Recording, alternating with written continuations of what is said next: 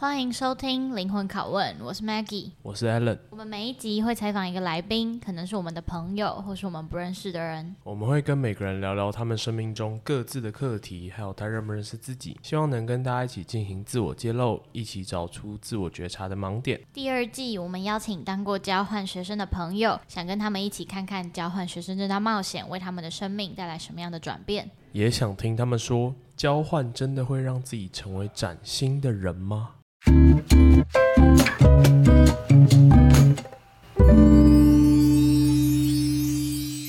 呜！哎，这一集我们邀请到一个超酷的来宾，跟他去了交换国家超酷，就是我觉得大家就会觉得酷爆。就是我们来邀请他介绍自己出场。嗨，大家好，我是冠廷。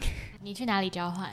印度，超酷！而且你是去印度理工嘛？对，印度理工学院是在哪里啊？因为我今天上网查印度理工的时候，发现印度理工在印度有很多个校区。哦，它就有点像那个美国的那个 UC，哦，加州大学系统。嗯。那我念的地方是在德里，就德里分校，在首都那个地方。哦，哦，在首都，超酷！就是我们真的没有想到，就是可以请到有。印度的人，因为就是怎么讲，他先讲一下我跟冠廷怎么认识的。好了，就是我是大一的时候，那时候办 TEDx，我们学校的 TEDx NTNU，然后那时候有招工，然后就在招部长吧。反正呢，就刚好冠廷就有来投履历，但那个就故事很复杂，就是我不知道为什么莫名其妙就可以就接到策展人，然后但那时候我大一，然后可是我要管的人都是 Maggie 大一就是总招。不，厉害厉害，误打误撞，然后反正那时候要管都就是要管理大三、大二之类以上的，然后甚至冠廷那时候是要即将硕一。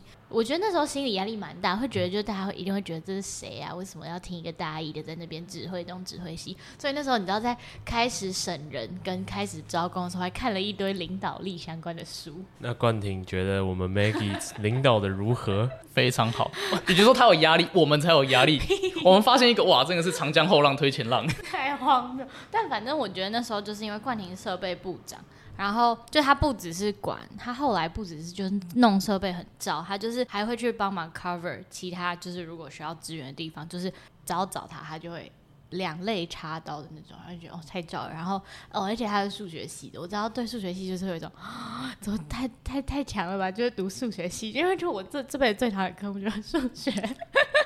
然后反正就那时候认识冠廷，然后知道他有去印度交换大学的时候，但其实我们没有仔细聊过你去交换这件事情。然后反正后来就又已经两三年过去了吧，距离我们上次你说泰德的事吗？对啊，差不多三年了，三年要三年了，好好快哦。然后反正这次就想到啊，刚好有机会可以跟冠廷聊聊他去印度交换的故事。你是哪一年去印度交换的？二零一七年到二零一八年，就一七年的年尾十一月的时候出发，然后一八年中后回来。那到现在也六将近六年，五年多六年了。那到目前你有什么感受上的明显的不同吗？感受上的明显不同嘛，就必须老实说，记忆还是特别有心啊。就那一段的日子，其实还是真的影响到我现在蛮深的，也非常感谢跟庆幸那个时候选择到印度去。好，哎、欸，等下在开始进入交换正题前，我们要先老样子，就是请冠廷给自己三个 tag。嗯，我给自己的三个 tag 就是。听起来可能比较中二，就是我觉得我是一个挑战者，然后又是一个开拓者，以及。是一个很喜欢对未来进行想象的未来想象者，三个者哎，就是都是很有人物鲜明形象那种，是没错。那你觉得你通常在挑战什么、开拓什么、跟想象什么？挑战的话，基本上我嗯，这跟我 我对未来职业啊，就我很不太很喜欢去挑战一些大家觉得不太好走的路，嗯、就是可能他家家里的人，然后或是我身边朋友会跟我说，其实你有一个可以更轻松的路可以去选，但你为什么要特别去做这种吃力不讨好的事情？那开拓的部分就是我很喜欢去未知的领域，就可能以出国这件事情好了，大家可能会想说，嗯，我可能要去一些热门国家，比方说日本、韩国，但我可能想去的像是北韩啊、复活岛这种。很有神秘色彩的国家，就没有人去过，所以我想要当那个第一个，然后顺便把去的一些所见所闻传达给后面的人。你去印度交换很开拓哦，真的，而且也真的帮助很多人，很开心。哦，就是你的意思，你去完回来之后，很多人学弟妹因为你的分享，有我回来，我甚至在我还在我因为我从印度的时候，我是先到新加坡，嗯，再待一阵子，然后我才回台北，嗯，那我在新加坡那个时候，其实我就开始有收到那种电视访谈的邀约，真假的，然后。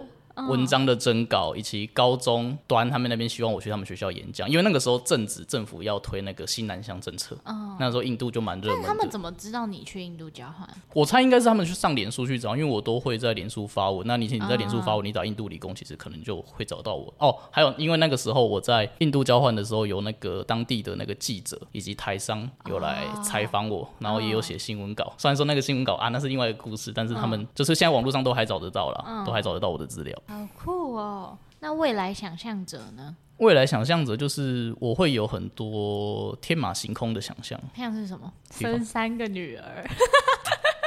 这个这个绝对不是想象，这个是一定会达成。你跟真的假的？你也想生三个女儿吗？哎、欸，我也是、欸。哎、欸，男男生都想生女儿啦。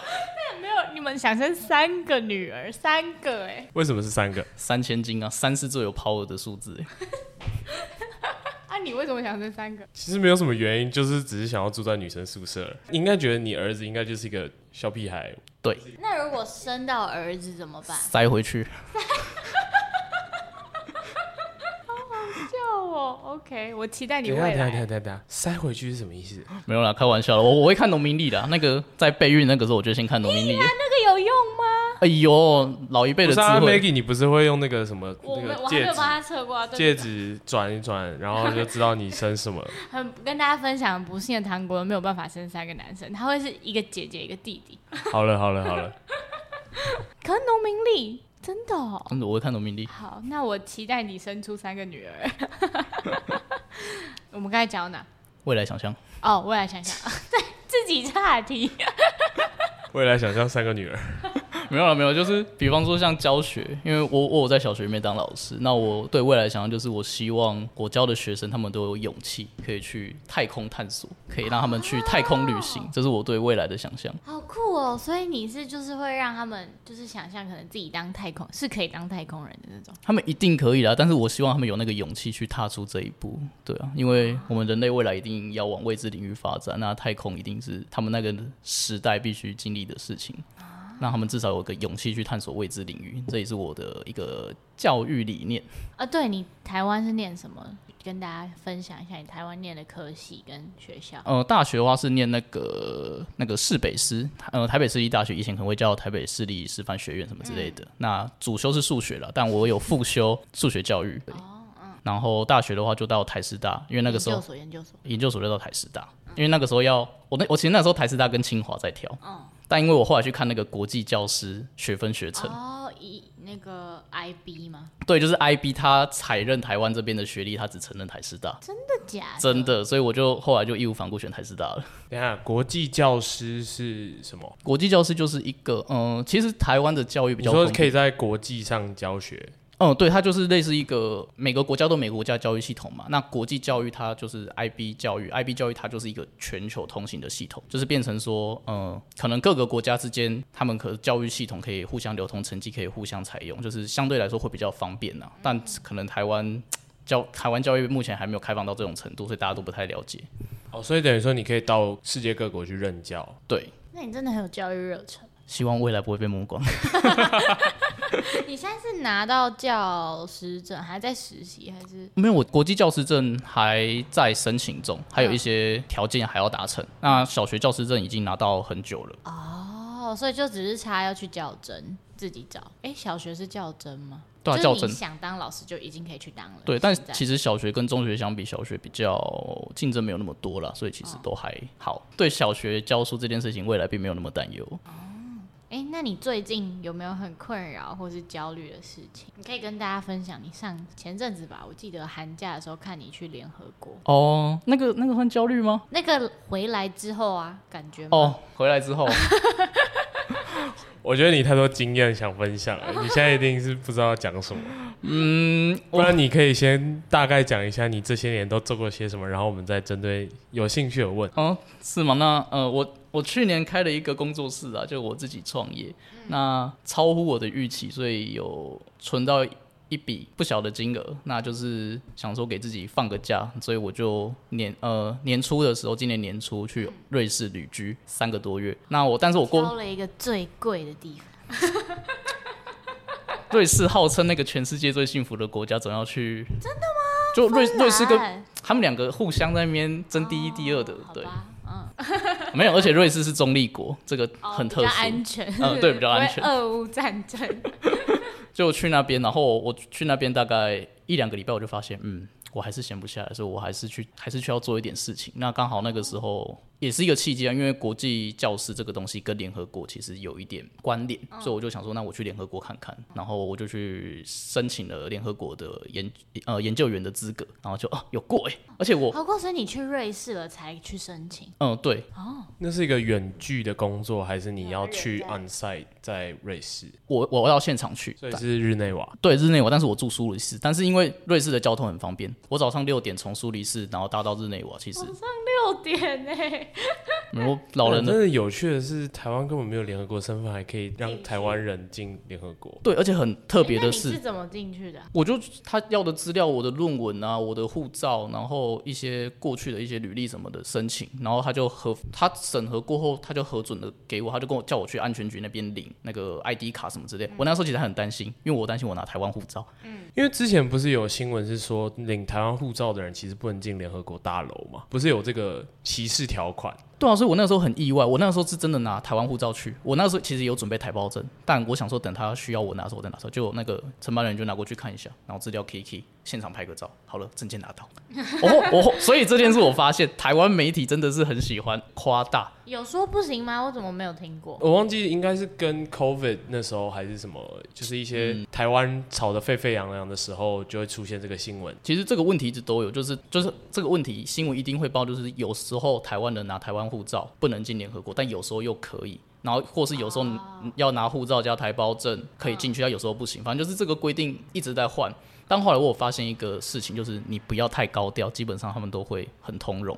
因为我我我相信人性本善呐，基本上。所以你的国籍就是台湾？对，我就拿台湾进去的。哦，酷。那可以介绍一下你的工作吗？我的工作吗？其实就它蛮自由的，因为毕竟是外部研究的人员，不是不是他们内部自己可能培养出来的，所以我就那个时候就跟图书馆说我要研究的主题，然后他们就是配给我一个个人工作室，然后资源就给我用，然后也可以去一些咨询啊什么之类的。免费。免费，好赞哦。不是吧？应该是要问薪资吧？那些资源当然是免费啊，不然我说申请这个不用钱嘛，因为如果他是去用那边的资源的话，不用，我我没有付任何一笔钱。啊，他们付你多少钱？其实他们没有，有钱拿哦，没有啦，怎么可能？哦、没有钱哦。研访问研究感觉对对对，访问研究，但我有去问他们那边的薪资多少多少。联合国的实习生换算台币二十七万一个月，是在日内瓦的。就联合国里面，那瑞士的基本薪资是台币二十万以上，所以瑞士人的脸都很幸福，他们每天都会微笑的跟你说早安，hello，钱很多。那这个回来之后，有带给你什么样的想象或是启发吗？启发就是我回来之后，我发现，就其实我过去对台湾学生跟台湾人的一些行为，我好像有一点。了解为什么会这个样子，就是我一直很好奇，说为什么台湾的学生很喜欢呃钻牛角尖，纠结一些小事情。那我后来发现，或许是因为我们本身的环境没有那么的国际化，导致他们眼眼界没办法放大，就只能专注在小小的地方。那小小的地方就是看越久就会越专注，就芝麻绿豆大的小事，他们就会非常的 care 什么之类的。然后因为瑞士真的很幸福啦，那个城市很漂亮，然后。自然环境优美，所以我回台湾之后，其实我有点不太习惯。台北太挤了。对，然后房屋太过老旧，我都觉得这个是第三世界嘛。哎呦哎呦哎呦，第三世界。那如果是台湾人，对印度应该也有第三世界哦？没有，算了，不要讲这个。哎，没有没有，这这个可以问，这个很很多人，这个也是我。所以那印度跟台北不对，德里跟台北，嗯，像吗？像吗？嗯。应该说谁比较第三世界？谁比较第三世界哦？德里还是比较像呐，但是但是这个这个这个这个这个就要澄清了。但是他们那边富人区比台北富很多哦，所以比信义区的话，印度省；比穷人区的话，穷人你要举哪里？小心，就是他们那边贫富差距更大，比台湾更大，所以然后台湾新闻就很喜欢拍他们贫民窟的照片。就我过去我居住的环境那附近。以及我可能去在那边工作的一些台湾人，就台商，他们的环境都很好，所以可以说台湾媒体害人不浅，也有对吗？嗯、呃，有选择性的报道了，但是我的确被他们有受到很大的影响。OK，那你那时候为什么会想要去印度交换呢？然后为什么是选印度？因为这样算一下，你是十九岁那一年去印度去大大二，对我十九岁去的，算是大学很初期就去交换。嗯，主要是因为那个时候，嗯，我一直都想要到外面去看看呢、啊，因为我我我我我其实是一个台南的小孩，我就从台南，而且是台南怎么了？台南很棒啊。嗯，是没错，但是我是台南郊区的地方，我家在过去就是嘉义了，哦、就是一个。没没什么生活刺激，我必须老说，我高中三年我去肯德基或麦当劳的次数不超过五次。那都去哪里？就没有地方可以去啊。啊？对啊。是吗？不要不要看台南是台南市呢，它其实城乡差距还是很巨大的。对。所以那个时候就是从台南到台北，然后就发现、嗯、哦，其实原来是外面的世界这么大，然后就又更想要去国外看。哦、那一直都很喜欢三个傻瓜，我我其实蛮喜欢印度啊，因为印度人数学很强，他们拍出了很多有名的数学电影。对耶，数学他们有一个很深的 connection。对啊，就身为一个数学人，就对他们那边他们的故事就是耳闻啊。嗯、所以印度人数学真的比较好吗？老实说，我觉得好，而且他们。以为你说不好，没有没有没有，他们真的，我以为你要说还好，没有没有，他们真的好，但也也是有差异的，就是我们可能一些那个学习上的方法或者计算方法，是，是基因吗？我觉得是跟他们的从小的教育方式有关呢。这就他们数学脑被开发的比较完整。你说他们从小都在 YouTube 上面看着其他印度人在那边介绍数学吗？应应该没有，应该没有，应该没有，应该没有。好，那哎、欸，那回到刚刚那个讲动机，因我我猜应该你要问动机啦，对。你说你想去外面看看。对，然后一方面是哦，那个时候家里我我从小被我奶奶带大，然后我奶奶那个时候过世，所以我那个时候心里就一直有个声音，就是告诉我说，我接下来半年的时间我会非常低落，我一定要想办法克服，那或是换个环境，让自己可以跳脱这种很伤感的情绪。所以那个时候我就有就这这是动机一，然后动机二是刚好那个时候遇到了要申请交换。其实先遇到申请交换，那那时候我心里摇摆不定，说到底要不要出，因为其实那时候我也很胆小，没有那个勇气，就可能因为奶奶走之后，我鼓起了那个勇气就去申请了这个样子。那、为什么去印度？因为那个时候其实留给我的选择并不多了，我那个时候其实英文没有一些很有力的证明，所以欧美国家基本上就不太能够挑。但伯克莱那边也有也有给我一个机会，伯克莱说他们希望是数学系的学生过去，对，所以他有他，所以他有点像是系级的合作，不太是校级，所以伯克莱有给我我一个系级的合作，然后印度理工有给一个校级的合作。那后来不去伯克莱是因为伯克莱没给我全额奖学金，所以我过去我的食宿啊什么的都还是另外一笔额外的开销。那印度他有给我全额奖学金，包吃包住。然后每个月对每个月还有零用钱，多少钱呢？换算台币大概五千块，在印度来说是很够。对，而且印度的物价是台北的二分之一，二分哦，所以相相对有一万块的那个费用可以用。然后再来就是回到刚刚我给自己的那个开拓者，对，就我很喜欢我，我想说伯克莱很多台湾人都去过了，那我觉得我再去没有意义了，也不是无聊啦，就是。就是要跟人家不一样，要酷。嗯，就是觉得可以去一个没有人的地方试试看。哦、对，所以后来就选择去印度。然后现在现在这个年纪回顾那个时候的选择，嗯，这个是对的。真的？为什么对？就你会变，就是你你真的是完全体会到那种物以稀为贵的感觉。你回来之后，你变成你是哦，你是印度代表。对，有点像印度代表，就是你呃，别人就像刚刚说的，别人要采访啊、采访啊、邀稿啊什么的，都会。找找到你，对，嗯、那就会让你自己变得嗯不太平凡。但那时候你要去印度的时候，家里人不会担心吗？因为台湾人、台湾家长都听到要去印度，听起来应该……我跟我妈说我要去看泰姬玛哈，我妈就跟我说印度很危险，然后我阿姨就会跟她一起说，对呀、啊，她上次去印度出差什么，觉得真的很危险。嗯，跟我个性有关了。我个性就我从高中到现在我就很独立，就家里基本上不担心。嗯像我那个时候考大学，他们其实给我的标准就是尽量读公立的，不要花太多钱就好，嗯、所以他们其实蛮相信我的。然后就后来其实真的跟他们说，他们只给我开玩笑说啊，你要去那边哦，那你要用手吃饭呢。这是刻板印象吗？还是真的？刻板印象。哦，刻板印象。那印度人的味道怎么样？印度人的味道哦，哦，这个又是讲大家都是怎么去印度吃东印度的东西一定会拉肚子。我可以很自信的说，我去那边我没有拉过肚子。真的。那我觉得是你的肠胃比较好吧，因为我有些朋友去印度玩，真的就是去几天拉几天，也有可能啊。但我就是过去我，我我我的胃药就是买一盒新的过去，嗯、然后新的回来，对，新的回来。我刚刚问的是人身上的味道，人身上的味道，嗯，因为我每次好，我觉得这这很政治不正确，但是我就是要讲，就是我觉得印度人真的身上味道特别重，是香料味吗？香水味还是体味？我觉得是偏体味。可能我周遭都是学生，所以其实我没有这种感觉。但他们他们蛮会 settle 自己的，倒是真的啦。所以，哈，所以没有，我觉得还好哎。所以难道我闻到那些是香料味吗？我觉得或许是你嗅觉比较灵敏。但我觉得可能是香料味。可是他们这样一经过，然后我就闻到他们身上味道，他们会放香料在自己身上吗？不是，就是在房间里或是什么。如果是宿舍，哎，你你是在台湾闻到印度人味道，还是印度？不是不是在国外？国外哦，就在那时候我交换的时候，那个宿舍只要印度人经过，我看那个味道真的是超明显。我真的觉得是还好啦，但我不知道这几年发生什么事，说不定他们呃基因大突变啊什么之类的。那你有因为这一趟交换更就是有？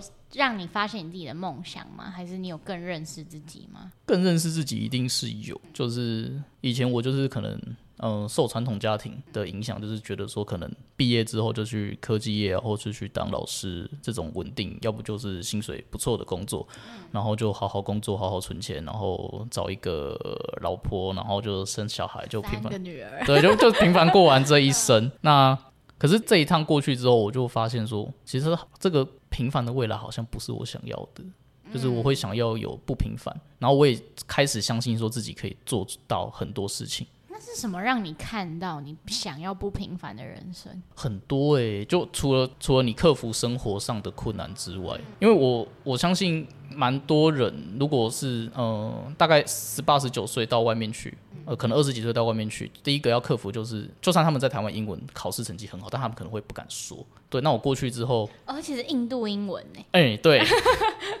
所以我过去那边，其实我我也我过去第一天我也很难流利的说出口。那我就是也没可能我我隔天要去做什么事情，我就晚上去恶补，然后恶补之后就。隔天就会发现，你只要鼓起勇气，你一讲出去，其实很多事情并没有那么困难。就除了那个时候，除了要去解决生活上的问题啊，然后要跑学校的奖学金流程，然后要去银行开户，然后要买去买当地的火车票什么之类的。其实你只要有勇气，其实很多事情都可以迎刃而解。我后来发现这一件事情，所以这也是让我开始思考，说我可不可以做出一些人生上的突破，有没有一些什么样的机遇之类的。那因为印度理工也有其他学校的学生，就日本可能。找到田立明馆大学的学生在那边，他们在那边做那个餐饮研究。他们来的时候，他们就在学校里面搭建一个餐饮实验室，然后他就每天提供给印度理工的学生三杯饮料的扣打，你就可以去那边免费领。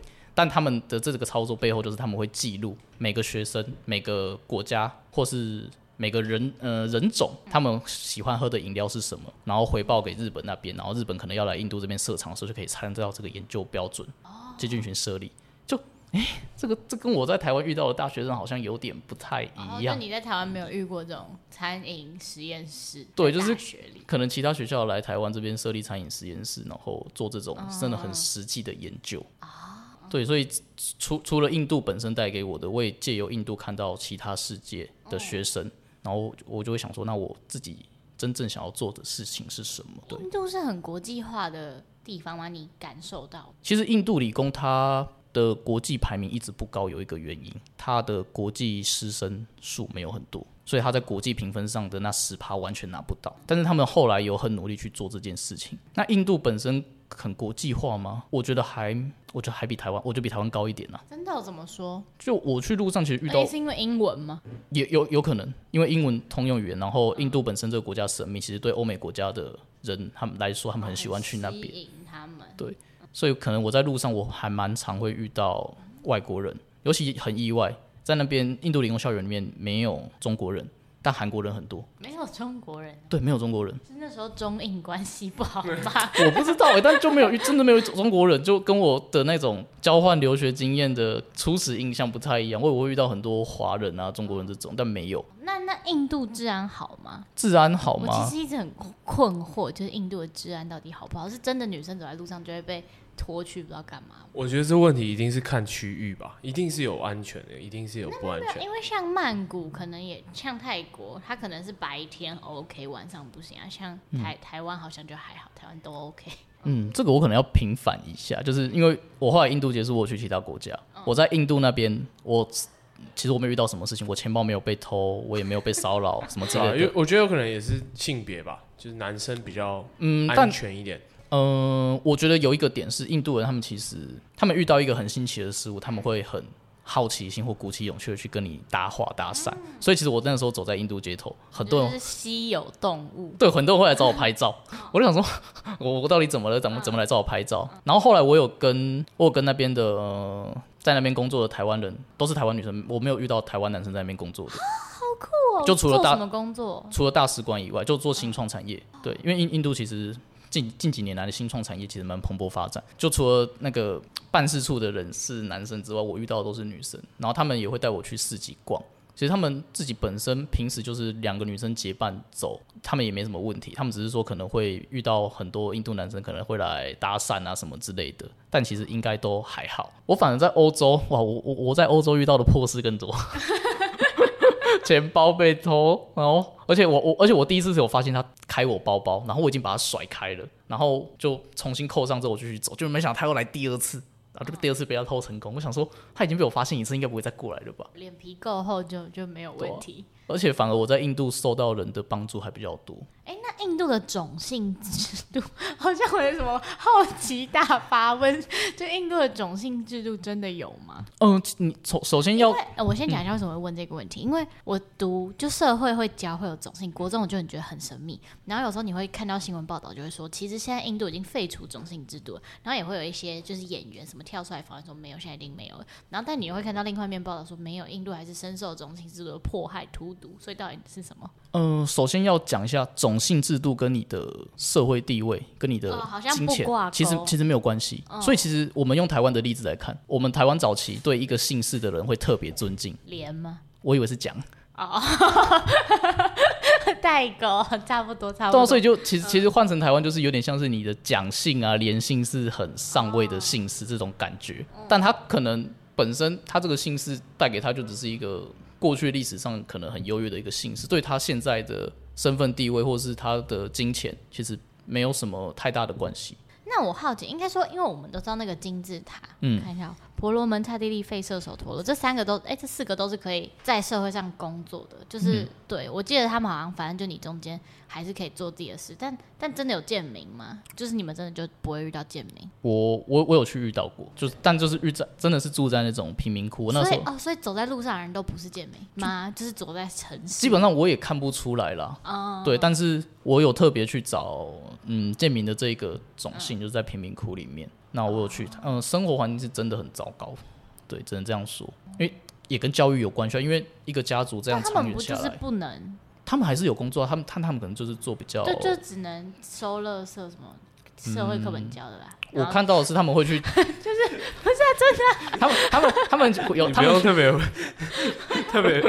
自证一下。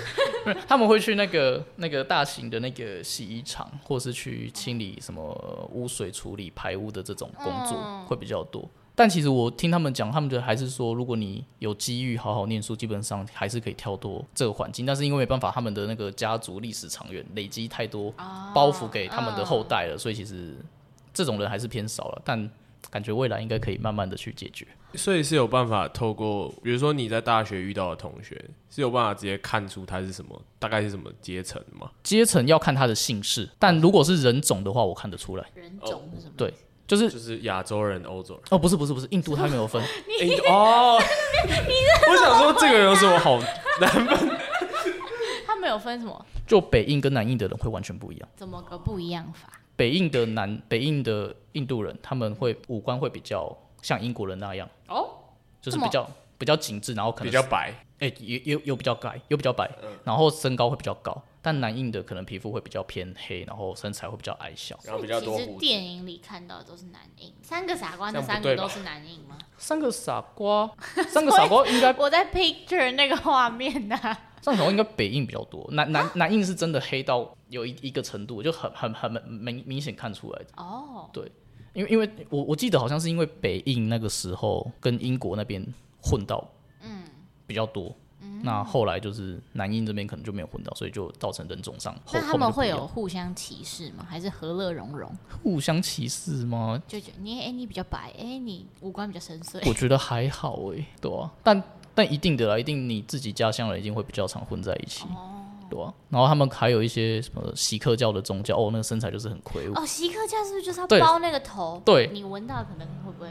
因为我记得好像他们说，就是味道特别重，就是有有包那个头发的，也有可能。对，那那你嗯去印度有去哪里很酷的地方玩吗？因为印度感觉很大，然后是很大。东西南北感觉都差很多。对，所以那个时候，那个时候我第一，我从德里离开后的第一站，我是去孟买。孟买就是一个靠海的城市，就跟德里完全不一样。那所以他们那边的那个雨林啊，那些环境会比德里好很多。就那边也比较有大都市的感觉。然后我，我觉得我最喜欢的是，我是去那个列城，然后要往拉达克那个方向，是我要过那个喜马拉雅山。完全对，我现在打开印度地图，对印度超级不熟，在找列城在哪里。就是三个傻瓜最后他们那个结局那个地方。好，我没有找到，没关系，你继续，我来慢慢找。你是说在北印那边，然后去已已已经在最上面了。在最上面了？对，会比尼泊尔还北。对，哦，我觉得大家对印度的了解，应该只有那些城市吧？什么孟买是什么卖棉花的啊？然后什么邦加罗尔是印度矽谷啊？你地理也不错哦。对对对对对，台台湾人其实对这些都大概就只有了，就只有了解到这但是边。其实高中地理如果是一类的话，印度是一整两张哎。哦哦，真的吗？哦，哎，你都没来念书，欸可是我地理很高哎。你是自己读的，你不是上课的。好了，我觉得不要再聊印度了，我们我们多 focus 在你身上好了，就是你整个人，嗯，因为我想回到刚刚你说你想要成为不平凡的这一点，然后我心里其实在想的是，不平凡这件事情是相对于很多人，也就是说有点像是跟别人比较后的一个结果。那你觉得你是发自内心的想要跟别人不一样吗？还是其实就是应该说不平凡是一个比较处相对的，永远都会有比你更不平凡的人。是然后你今天想要追求那个不平凡是，是你有什么想要证明的吗？还是你纯粹就是想要比别人不一样？就是背后驱使你变成不平、想要不平凡的动机是什么？我觉得有一点是我自己的感受，因为我从小到大，嗯，老实说，我的成长环境没有很好，但是我这一路过程中，我受到很多贵人的帮助。那所以，我就会想说，那既然我如此的幸运，那我势必一定要回馈，对回馈这个社会。那回馈这个社会的话，你，嗯，我觉得就可能没有办法走大众会想的那样的路线。可是其实当老师也是一种，就如果你真的可以启发一个学生，嗯，也是一个很伟大的事情。对啊所以就你真的可以让他相信他上太空，搞不好台湾哪一天就有一个去 NASA 工作的人是你教出来的。就是其实当老师这件事情是在我的人生蓝图中，嗯，但可能但对我来说，我去当老师，我并不是为了那个稳定的薪水，对，就是可能差别在这了。就我觉得当老师是一个方式，然后不平凡的话，比方说像我自己来说好了，可能大家会想要就是毕业之后找个好工作，找个高薪的工作，但我可能会想要走创业这条路，然后到世界各地去旅居看看，然后把一些经验带回来，然后统整思考，做出一个我最后的决定。所以听起来就是也不是一个太向往稳定生活的人。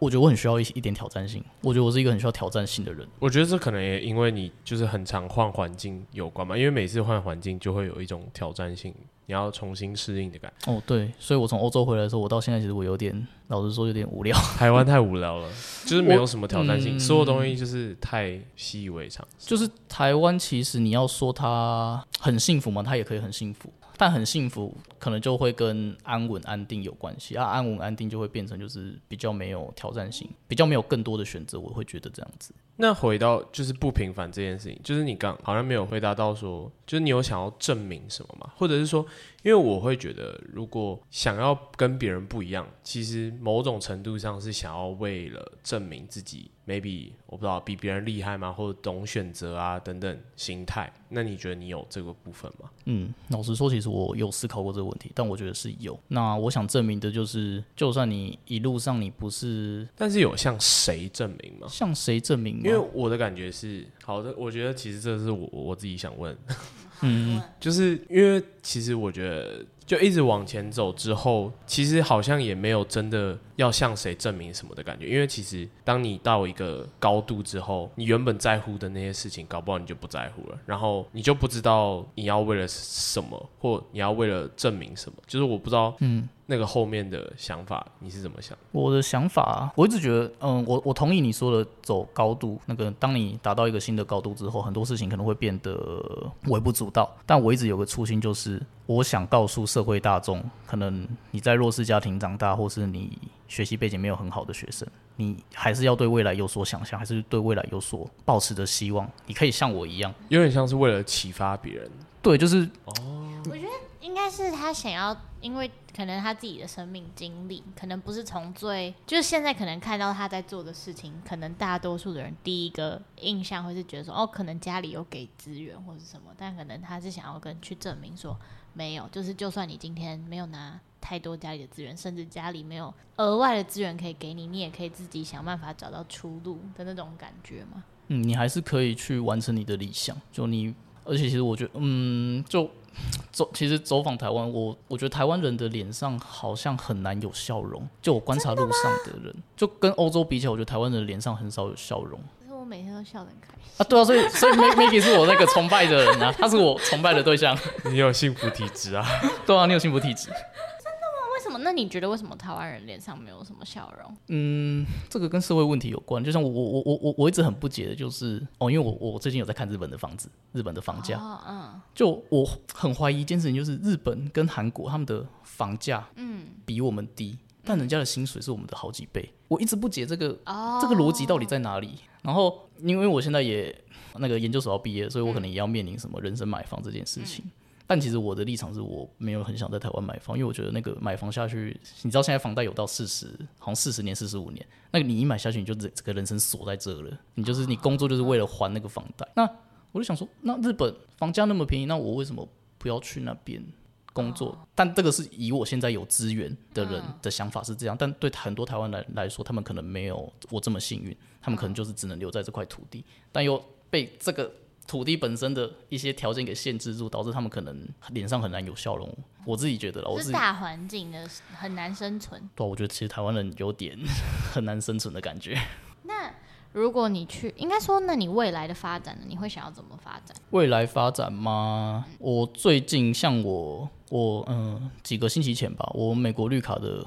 结果出来公布，就是我没有过。那我没有过的当下，我就马上转申请日本长日本签证，就是一年期的那一种。然后也同时在同步看加拿大跟韩国那边的签证。反正就是想要移移民，算是移民吗？还是双短期一年签？应该是数位游牧签吧，或者是工作签类类似这种。对，工作签或是打工度假签这种。然后目前预定就是可能去这些国家，然后找到工作，然后再转成比较长期的。或是然后永住权啊、绿卡什么之类，这是这是我对未来的想象的、那你想要找什么类型的工作？找什么类型工作？其实老实说，我觉得我不用工作。为什么？什么意思？就 你说你的你已经财富自由，不用工作。嗯，就我现在那个投资者的角色啦，就我每个月被动收入其实就有两万多了，就是我躺着什么都不做。那如果我要真的做事的话，其实也可以。嗯，就以这个条件，可能在台湾就已经够生存了。嗯，但你你没有办法让自己躺着吧？据我所知，对啊，所以所以 所以经济这方面我就更没有压力了。嗯，对。可是这样就很就排除经济，你想做什么？就是你这样听起来，你的工作已经不是为了要赚钱了，是为了自我实现。对，所以回到这也是我现在面临的焦虑问题以及难以抉择，就是我到底要留在台湾教书呢，还是要到世界上去教书？哦哦，但都是教书。对，都是教书，因为我觉得教育是最直接可以影响学生的一个方式。大环境我改变不了，但教育这种面对面的，我可以直接把我的亲身经历跟学生们分享。分享跟传承，我觉得传承很重要。你知道我其实很不相信台湾的教育吗？就我自己长大上来，我觉得我是幸存者，但我但我觉得很辛苦。然后所以我每次光想到，就我如何以后生小孩，然后他要开始，就是因为我觉得我看到我周遭的朋友怎么被训练成当一名老师，那个过程真的太辛苦了。嗯、就是他们要教检、要实习、要校正，然后就是门越来越窄，然后考的东西就是其实就是要一直背、一直背、一直背，然后所以就是无形之中把他们训练成一个。背诵机器，所以他们可能出来教的时候，就是也会教小孩背，然后我自己就背得很痛苦。然后想到我小孩要这样背的话，我就就每次我想到，我就觉得很恐怖。好，但我说要说的这个重点不是这个，我是想说，如果你今天就是是就是如果今天怎么讲，如果冠廷是来当我小孩老师，然后他教他要梦想上太空，那我觉得没问题，OK，放心。我最喜欢教小孩做梦了。是啊，但。还有这次还要再考虑考嗯考虑到一个点啊，学校的环境允不允许啊？但对对对，我就觉得就是台湾老师最难也最有挑战性的地方，就是他要在教育制度下让他让小孩生存，但同时又不放弃对未来可以做梦的能力吗。嗯，所以。看一下明年总统大选咯，这跟总统大选有什么关系？看有没有新人上去新气象，看台湾可不可以改变一下。不然，其实我真的很担忧未来。你是说两岸情势？嗯，对，因为我在联合国的时候有认识马来西亚那边的人，嗯，他们是那个国会议员的幕僚。那三天前我他们来台北这边参加活动，然后我去跟他们聊，他们说其实马来西亚现在也受中国很大的影响。哦，但他们又没差，他们这个国家。对，所以我那个时候就跟他们说：“你们今天在联合国是有席次的，你们是一个主权完成的国家，为什么你们还会受到中国的那个侵害？”嗯、他们说：“其实中国没有在管你啊，还要统治全世界。”就是他们，他们说，就是他们现在可能。呃，越南、菲律宾、马来西亚要组成那个联盟，就是因为因为其实中国的那个军事会已经影响到菲律宾跟越南了，而马来西亚只是骚扰等级。但他们说，如果再更进一步的话，他们其实自己也会很危险。嗯、那他们自己有时候他们教育现场，因为他们的小孩都会看那个抖音、小红书，所以导他们真的有感受到那种嗯统战的感觉。我跟他说啊，马来西亚也会有统战。那这样，刚刚你在讲你的未来规划的时候，比较像是会跑来跑去。吗？对，我现在，但听起来你又是一个对家有向往的人，要怎么取取得平衡？很矛盾啊，多矛盾。就是这两个东西，我觉得很难有转换的余地。就是它就是一个向左，一个向右，你就只能这样拉扯。向左看，向右看，你没有，你没有可能，可能，可能一个往左上，一个往右上跑，这种可能还可以调整的。它就是完全相反的地方。因为第一个，你当老师，你就不能随时随地出国，你出国要报准，对。那这跟我可能想要飞来飞去，这个就很直接很冲突。然后再来，我想要拿国外的可能身份当老师，你不能有第二身份。所以你会是想要到教育现场进行实际改变的吗？因为刚才听你可能是觉得教育的理呃教育理念吗？就是如果不是走一线呢，就是可能是跳脱体制去做一些推动的倡议。或是，就其实改变教育有很多种方式。是，但我自己还是会走体制。选举也是一种方式，是吧？教育部教育部长，教育部长是行政官，但就是选举，你去当民意代表也是一种方式。同意了，但还是会想走体制啊，第一线最接触。那为什么、啊、想要让你走体第一线的动力是什么？因为其实第一线是最累、最吃力不讨好，但也是影响力最直接的。可是它可以影响的点，你你不会觉得太小吗？就是你可能一年就是影响固定的人数，还是还好？这个就你应该是想要影响一个人很深吧，不是说影响很多人很小。我不知道啊，就是如果你做民意代表这种，可能就是比如说大制度的改变，但是你没办法真的见到那个人的细微变化。嗯。嗯，你是喜欢走贵人路线，因为你自己受到很多贵人的帮助。对，而且其实我不太相信制度大改变对现场会有什么很大的改变。哦，所以你你哦，我觉得我知道，或者是说，其实制度根本就不可能改变。就是你看现在，就是一零八课纲那些小孩不是一样？但我觉得现在在转换阵痛期。没有那个，我觉得只是越变越差。我我觉得，你知道我之前做那个，反正台大 ICL 计划就是去国中国小，然后我听，我就一直在跟那些老师聊，反正那些老师还是一直跟我说，就那些小孩是都要补习，然后啊，放学后就只能去补习班上英文、数学，然后国一就要开始上，国一就开始早上七点上学，晚上九点十点才能回家。我就想说，这不是跟以前一样吗？对啊，就就是没有改到什么啊。但我觉得你那是因为我们现在在年。就是我觉得年年份的刻度还不够大嘛，因为其实像我自己那时候写你写会考考题，我觉得还是会有差，就是课纲关注的东西有不一样，只是他可能推进时间超级缓慢，你可能要给他个四五十年慢慢演演化。所以你说台湾的教育还要四五十年吗？然后四五十年世界又改变，我们的教育又跟不上，那就是一个需要。但我觉得总要有人要来，如果真的这么在乎的话，就要有一个人跳下来做啊。其其实我们我们的教育有一个很、哦、教育，其实有一个很重要的宗旨，就是我们用现在的我们用过去的知识教现在的孩子去面对未来的挑战。嗯，对。那这是你是说这个是什么宗旨？这个就是教育现场其实它的运行规则了，因为你不管怎么样，它一定会来。所以这个规则不不 OK 吗？没有，这个规则是 OK，但是这个规则并不适用于基本知识，就像你刚刚说的背诵那些知识。嗯，他反而要教的是要教小朋友可能一些态度问题或是特质问题。嗯，对，那这也是国际教育在做，就是 IB 教育在做的事情。但台湾没有引入 IB 系统，哎，有台湾有引入 IB 系统，但只限于私立学校。哦，对啊，公立学校，呃，台北国外的教育真的比较好吗？就我走来走去看来看去，我看芬兰人也没有很喜欢他自己的教育啊。他们觉得，他们也觉得他们教育就是竞争力不足。就是我觉得好像就是没有一个乌托邦的感觉嘛，就是到处都有可能糟的地方不一样，嗯吗？或者是糟的程度不同而已。我其实也认同是没有一个地方是完美的，就是一定就算是比如说挪威、北欧这些国家，他们号称是全世界最好的教育，但其实我相信他们人一定也不是完全完全的满意。确实啊，但其实。因为你在台湾生活这么久了，你对这边根深蒂固、依恋家的感觉。我只是觉得我很替现在的后一辈担忧嘛，因为你看，不管是现在 AI 还是什么，然后台湾的教育感觉上还是没有什么差异，然后这种填鸭式啊，或者这种僵化思考又更严重，那到底？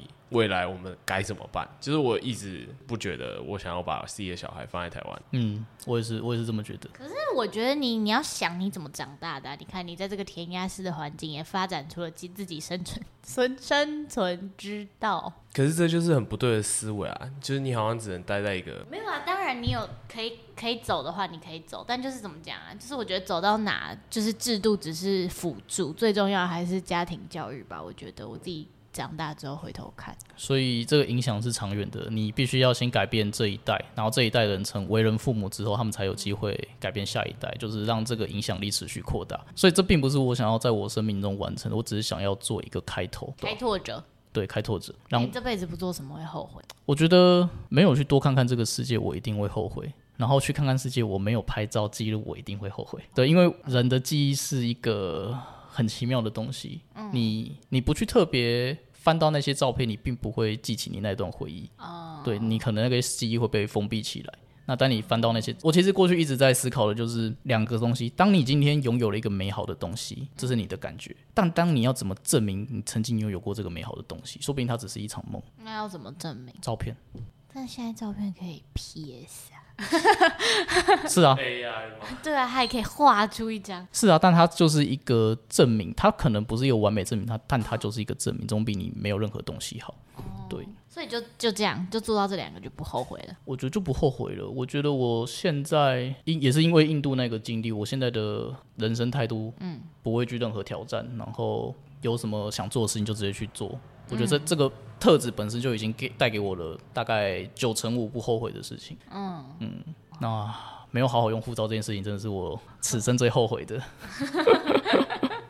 有没有一些东西是只有印度带给你的？因为就是我听起来就是有点像是，因为你在十九岁那一年去到了一个很大很大很不一样的地方。嗯，那假如说今天不是印度的话，你觉得你还会有这些对你的影响吗？就是它有一定是限于印度吗？老实说，我没有办法给很肯定的答案，但我必须老实说，印度那个经历是我现在所有旅居国外的经验中最酷的，影响最直接的。就它带给了我很多很反差，就是我可能完全就是跟你的那个传统的刻板印象完全不一样。我在印度我受了很多人帮助，大家都可能会觉得印度人很喜欢骗人，然后什么之类的。哦，所以等于说是跟自己原本预想的差异非常非常大，所以导致你就是开始，比如说变得更 open minded，更愿意去挑战啊等等，愿意去接纳，愿意去尊重个体之间的独特性。愿意去理解说他们做这些行为的背后意义，而不是因为这个行为可能不符合我的价值观，我就觉得很厌恶，或是就去批判什么之类的。蛮酷的耶，我觉得，而且就是有点真的走到一个大家不会去，就是大家想象之外的地方，去开拓自己的道路的那种感觉。那你在比如说你未来如果再去别的新的没去过的国家，嗯，你是不是其实就不会再像过去一样？拥有那些受原本台湾的印象所影响，就等于说你有点像就不会再对一个新的国家有任何想象跟期待，因为你知道预设立场的话，那事实上可能会跟你预设立场差蛮大的。就你会不会变成是什么都不会想，什么都不会期待的？会不会其实你就再也无法惊讶到世界上的东西？会不会预设立场跟你保有好奇心这件事情好像不冲突？就像小朋友一样，一个刚出生的小孩，他为什么可以每天笑得那么开心？因为他保有好奇心，他保有他那个开放的胸襟。嗯、但是你说他有预设什么立场吗？他一定没有预设什么立场。他本身、哦、他本身没有受他过去的认知影响.所以你反而心胸变大之后，你更能够可以很直接的去接受这些新的东西，而不是你还要先预设一个立场，然后接受这些新的东西之后，然后再去转换成哦最后的结果。嗯。确实，你太社会化了。我觉得我会这样问，就是因为，因为我我的感觉，因为我的感觉就是大家会先有一个期待嘛，然后如果事实上发生的事情比期待还要好的话，那你就会很开心；那如果没有的话，你就会受影响嘛。那就有点像是一直被这个期待所锚定，嗯，然后才会问出这个问题。但我觉得你回答蛮回答到点上，是因为其实这个期待跟好奇心好像真的是两回事，就是不应该有一个锚定的感觉嘛。对啊，而且因为你有开放胸襟之后，你就算今天这个事情不符合你的期待，你还是会可以看到它带来的其他的一些效应。嗯嗯嗯嗯嗯嗯。对啊，那久了之后，其实就你获得的那个新奇感会大过于你的可能受到了一些不好的事情，但你也会把它认为是一个新奇的体验。就你可以跟别人说啊，我曾经被可能被差点被骗过啊，或是什么我被搭讪啊什么之类的，那其实就好像也还好。我完全可以理解，我觉得我就是差不多就是这样，每天在地球上非常新奇又快乐的活下去的。Allen 要把心打开来。我知道啊，其实我觉得去欧洲之后，我已经相比以前蛮不预设立场很多了。但我我可以理解到说，就是我回台湾，或者好，我觉得有可能跟我家庭有关，就是我跟我姐，然后。我姐是那种还蛮预设立场的人，所以就是无形之中吧，一直都有这种问题存在。所以我其实也很努力的想要去除掉这件事情。那之前去除掉的方法就是去国外，然后现在对，现在短期内还是要留在台湾，所以就只能尽情的、尽可能的去调试吧。这样。对啊，你可以对未来有所梦想。我觉得你可以成功了。你其实是一个很爱笑的人，爱笑的人通常不会这样吗？是这样吗？爱笑的人通常运气都不会太差啊。哦，但我这句话我同意。对，所以他看起来就很快乐啊他他。他也相信他自己会成功。对对对，我我也相信，我也相信。嗯，我看得很准的。真的、哦？那你看一下我。你哦，你看到你第一眼就知道人生胜利组，这一定 这一定是一个不平凡的人生啊！什么意思？第一眼你是我大一的时候吗？对啊。真的假的？怎么看的？怎么看就是那个气质吧。你会看面相哦。其实你哦，其哦，其实走师范的人，我们很强调一个叫道德跟气质的，就是我们其实会特别的去留意说。因为我们要观察学生，那观察学生他不可能直接跟你说，那你可以从他表现的行为或者他的眼神、自信，大概评判出他有一个怎么样的状况。那后来我们就潜移默化把这件事情，你们两个，他他他很明显看起来就是会比较不快乐一点点，他可会有一些担忧，对吧？啊，你的话就是双眼有神，对未来 充满好奇心，哇，真的是。双眼有神。OK OK，然后呢？还有吗？还有对我们更多的观察，更多的观察，好有趣！我第一次就是 听到，就是哎、欸，不是因为我很多朋友学教育，然后都没有人跟我讲这个啊。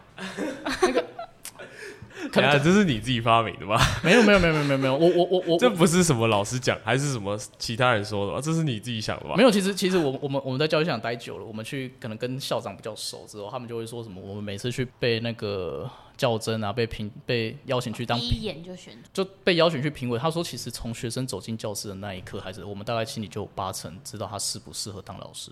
对，他说他是。那我适合当老师吗？你你你你你你你你你你在台湾你不适合，但你在国外你是一个非常可以引导学生的老师。真的假的？我头皮发麻。因为第一第一个是你你你的、啊、这个国外有限定是哪一个国家吗？哪一个国家吗？就是西方世界还是我不知道印度吗？印印印印印印度，印度印度，它是教育制度赢台湾啊，但它其实本身的教育方法其实就还好。Maggie 哦，他看起来很适合当美式的老师，我觉得。为什么？为什么？微笑，然后你会给学生正向鼓励。哦，台湾老师不是也要教，要给学生？要教要给，跟实际做出来是两回事啊。哦。我我哪天失业我就去美国当老师。差不多结尾，我觉得今天很酷，可以邀请到冠廷来跟我们聊聊，分享他六五六年前的交换这趟经验嘛。然后我觉得，因为刚好是五六年前，所以我们可以看到这趟交换在他生命中留下的痕迹跟改变吗？然后也看到他，就是我觉得我很喜欢他身上一个特质，是他就是他知知足嘛，知道感谢他所拥有的，可是他同时也保有对未来向往跟梦想的能力。我觉得这是一件。很不容易的事情嘛，因为好像我越长大越发现身边的朋友越来越被现实摧残，然后就真的越来越觉得好像就比较不快乐，然后比较不能去做梦，比较不相信自己真的会做出什么大的事情。那我觉得也可能跟教育相关嘛，就是有点像是你就是。哦，我永远记得苏格拉底。就反正我们学校教育大楼上面有一段话，就写说教育不是灌输，而是点燃火焰。然后我就觉得，我从大一认识冠廷到现在，我大四，就他对教育的那个热情嘛。目前呢，我看他走过实习，还是没有被消磨殆尽，然后还是就是对这世界上有很。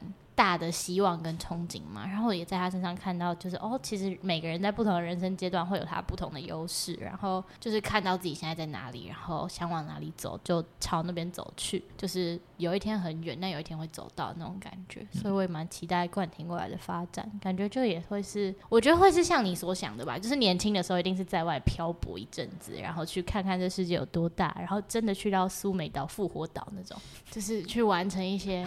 善用你护照的事情，然后老了中年再回来，回到一个稳定的地方，然后组织家庭，然后贡献这个社会。我在他身上看到那个回馈的力量嘛，就觉得蛮感人的。那你有什么想回馈给我们的吗？差不多我们结尾完了。我觉得我很开心可以来这边，就是分享这一段嗯历程。嗯、因为其实像刚刚 Maggie 所说的，身边的朋友可能正在为生活所困，嗯、然后可能为了他们自己的人生的生存而在努力打拼中。那其实我的这些可能太过于理想，其实我没有办法对他们诉说。嗯就我没有一个人可以，我其实有时候也会怀疑自己。那很高兴今天可以来这边，就是听到你们的这些回馈，那找到我的盲点，然后也加深了我往这条路走的那个动力以及意念。嗯、感谢你们。不会，哎、欸，我觉得如果你什么怀疑自己的理想的时候，你很欢迎跟我们两个聊天。我就是理想无边无际扩张的那一种。哦，然后也希望大家听完，就是可以把印度纳入你的交换考量。我相信来听这边应该有一半。是在物色大学要不要去交换的，但印度也是个不错的选择哦。我觉得蛮值得把一些期待打掉重练啦。就是喜欢被打脸的人可以选印度，